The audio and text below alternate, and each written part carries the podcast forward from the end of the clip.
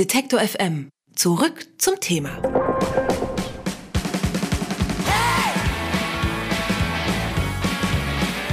Wenn deutschsprachiger Rock'n'Roll tot war, dann haben Wanda ihn wiederbelebt. Weil du weiße Zähne hast,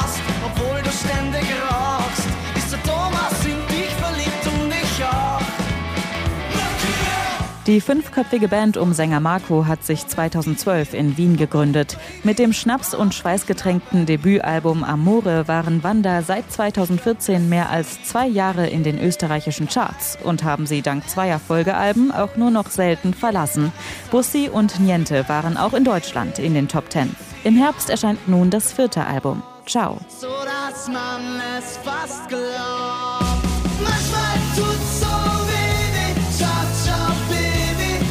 Ob dieses Ciao eine Verabschiedung oder eine erneute Begrüßung ist, das fragen wir Sie heute.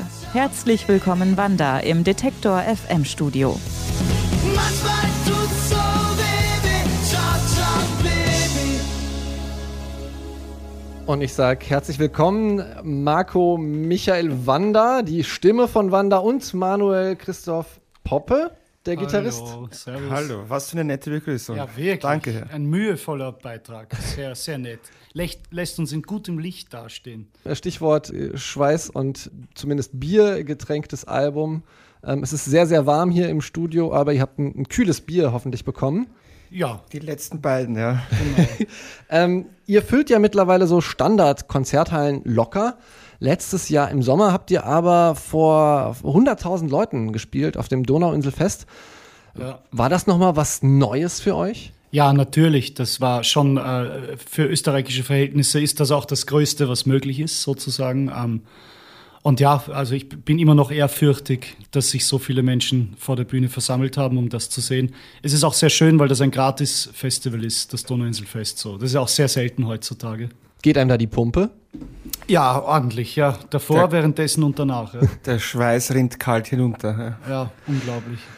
Ich habe ein Interview von euch gesehen bei den Kollegen von FM4. Da hast du, Marco, äh, ich glaube Ende letztes Jahr war es, gesagt, das neue Album wird richtig gut oder richtig scheiße. Und was ist es jetzt geworden? Das muss das Publikum beurteilen. Äh, Als Musiker kann man nichts anderes tun als seine Arbeit, so gewissenhaft und ehrlich wie möglich. Und jetzt sind wir in der Präsentationsphase so. Jetzt entscheidet das Publikum und das Publikum hat immer recht. Das ist eine Formel in diesem Geschäft. Das wirkt aber ja trotzdem so, als wärt ihr oder wärst du relativ streng mit dir und der Band. Also das ist ja, ist da gar kein Mittelmaß zugelassen? Oder? Wir haben hohe Ansprüche, aber auf der anderen Seite erkennen wir auch an, dass wir in Wahrheit keine andere Musik machen können als die, die wir machen und wie wir sie machen. Also wir spielen auf Augenhöhe mit unseren Fähigkeiten. Und ja, ich habe keinen, ich bin nicht streng im, in, in Hinblick auf unsere Arbeit, so, sondern ich will einfach nur ähm, so gut wie möglich arbeiten. Hm. Im gleichen Interview habt ihr gesagt, ähm, dass ihr nicht mehr im Kellerstudio äh, Kette rauchen wollt und dann im Kreis laufen und die äh, Sachen einspielen, sondern vielleicht an einem neuen Ort. Manuel, du hast gesagt, wir spielen vielleicht auf einer Burg. Ähm, habt ihr das dann umgesetzt? Aus der Burg wurde dann ein, ein, ein Haus, ein, recht, ein, ein ziemlich großes Haus im Waldviertel an der äh, tschechischen Grenze in Niederösterreich. Und ja, dort haben wir ein, ein Studio reingebaut. Die Verstärker standen in den Badezimmern, im, im, im Ess- und äh, im Essraum und in der Küche haben wir dann aufgenommen. Während die Techniker Zwiebel geschält haben, so Und es, es, es liefen, glaube ich, so an die 200 Meter Kabel durch das ganze Haus. Ja. Wie hat das den Album, äh, wie hat das das Album beeinflusst? Wie hat das den Aufnahmeprozess beeinflusst? Habt ihr noch mal, seid ihr noch mal an die Songs rangegangen dadurch irgendwie anders? Ja, wir sind nicht nach Hause gegangen nach den jeweiligen Tagen. Und das hat die, die Musik ähm, sicher auf eine gewisse Art atmen lassen, anders atmen lassen, als wenn wir eben in einer Kellerstube uns eingeschlossen hätten. Wir kennen uns halt sehr gut so und die Idee war auch, dass man die, die Energie, die wir auf Tour spüren, so allein durch unsere fünf Präsenzen, die, die alle für sich genommen sehr exzentrisch sind, so das mal äh, über längere Zeit äh, in ein Haus zu sperren, das, das hat dem Ganzen sehr gut getan, glaube ich. Und es war schön, weil das war halt mitten in einem Dorf, so, ohne Zaun auch das Grundstück. Das heißt, man konnte von allen Seiten einsehen. Und natürlich wusste jeder, der dort lebt, wer wir sind. Aber die Menschen haben uns vollkommen in Ruhe gelassen. Und so haben wir so ein bisschen in ihrer Mitte unser Ding gemacht und die haben rundherum ihr Ding gemacht. Und äh, ein paar Mal kamen Kinder, aber nicht für Autogramme oder Selfies, sondern weil sie mit uns Fußball spielen wollten. Also war sehr, sehr schön die Zeit. Habt ihr dann auch gemacht? Ja, und haushoch verloren. Ähm, ich frage mich, habe mich gefragt, ob ihr bei dem neuen Album viel Medien konsumiert habt, denn äh, mir sind gleich zwei Medienpersonen aufgefallen, die äh, sozusagen namensgebend für Titel sind. Also einmal Domian, der Radiotalker, der 25 Jahre lang nachts mit Menschen telefoniert hat. Und dann gibt's noch Gerda Rogers, ich hoffe, ich spreche sie richtig aus, Genau, ja. Moderatorin und Astrologin. Was hat es mit diesen beiden Leuten, die ja beide so auf eine gewisse Art und Weise, ich sag mal, Lebenshilfe geben, öffentlich, äh, auf sich? Warum beschäftigt ihr euch mit denen? Na, mich hat der Domian so fasziniert, weil, also irgendwie in der Zeit, in der wir leben, könnte man ja äh, versucht sein zu glauben, jeder Mensch auf der Straße ist ein konsumierender Roboter ohne Gefühle. Ja? Und der Domian ist so jemand, der sich zutiefst dem Humanismus, äh, zumindest wie ich ihn verstehe, verschrieben hat, nämlich zu zeigen, wie viel Gefühl, wie viel Angst, wie viel Sorge eigentlich in diesen vermeintlich kaufenden Robotern schläft. So. Das hat mich sehr beeindruckt ähm, und ich finde das eine große gesellschaftliche Leistung von Domian. Und das Lied ist eine direkte Hommage an diese Arbeit. Und äh, auch die Gerda Rogers, das ist eine Astrologin, also die liest aus Karten die Zukunft. Mich haben beide Figuren so fasziniert, weil, weil sie mir zeigen, ja, so, wir haben da irgendwie wir ackern halt Millionen Tonnen äh, Erde mit Maschine auf der ganzen Welt um, ja, und alles ist äh, im Internet und was auch immer. Aber es gibt immer noch moderne Schamanen und es gibt immer noch Menschen, die an etwas glauben, das sich äh, so jenseits dieser, dieser Moderne bewegt. Das finde ich total interessant. Ähm, es gibt außerdem einen Song auf dem neuen Album, der heißt Vielleicht und der ist gesungen von Christian Hummer, eurem Keyboarder. Ja. Ist das eine Premiere? Ja, es ist eine Premiere und äh, wir waren alle ganz, ganz äh, glücklich darüber, dass äh, Reinhold Weber und Christian Hummer so mehr oder weniger zeitgleich mit Eigenkompositionen dazugestoßen sind. Das war bis jetzt anders. Ich habe meistens Text und Musik geschrieben die letzten Jahre. Und es ist äh, erfrischend und, und äh, eine, eine, eine große Ehre auch an diesen Liedern mitarbeiten zu dürfen. Hat es kein Problem damit, das abzugeben?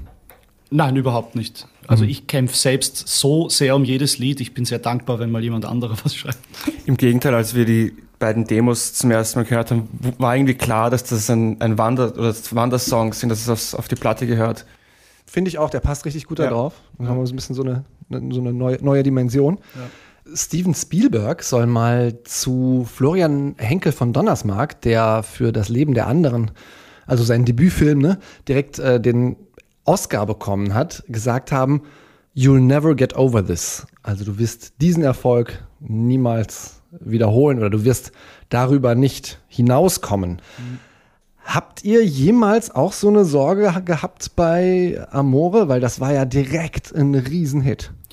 Überhaupt nicht. Wir sind so für den Verlauf unserer Karriere relativ blind. Also wir sind viel zu sehr damit beschäftigt, äh, an uns selbst als Menschen, aber auch an unserem Handwerk und an unserer Musik zu arbeiten. So und äh, ja, ich, ich habe vor so Meilenstein generell mittlerweile auch so ein bisschen Angst, also weil wir über das Donauinselfest geredet haben, dieser Auftritt vor 120.000 Menschen.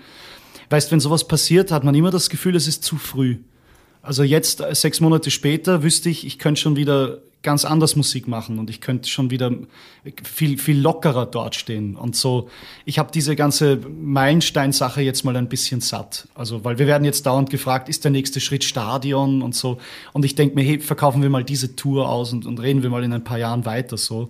Aber um so Megalomanie und, und das nächste Große, darum geht's uns nicht. Darum ging's auch nie. So, das ist ganz nett, dass das äh, passiert ist, aber ich kann auch ohne sowas leben. Ciao ist das Revolver von Wanda, also Anspielung auf das Beatles-Album von 66, sagt euer Promotext.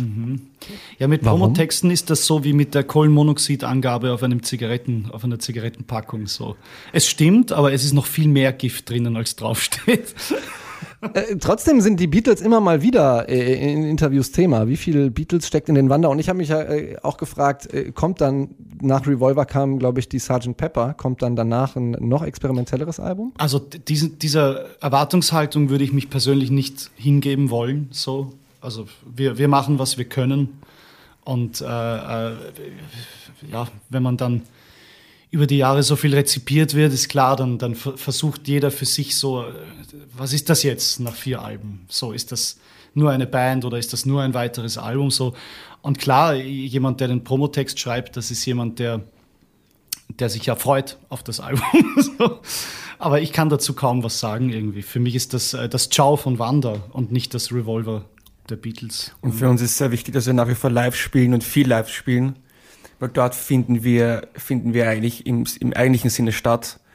Und schon deswegen ähm, wird es kein nicht, wird's nicht zu Sgt. Pepper gehen. Also Weil an dem Punkt haben die Beatles ja aufgehört, Genau. live zu spielen.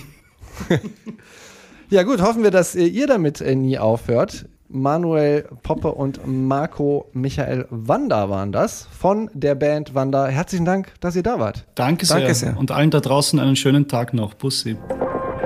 Alle Beiträge, Reportagen und Interviews können Sie jederzeit nachhören im Netz auf detektor.fm.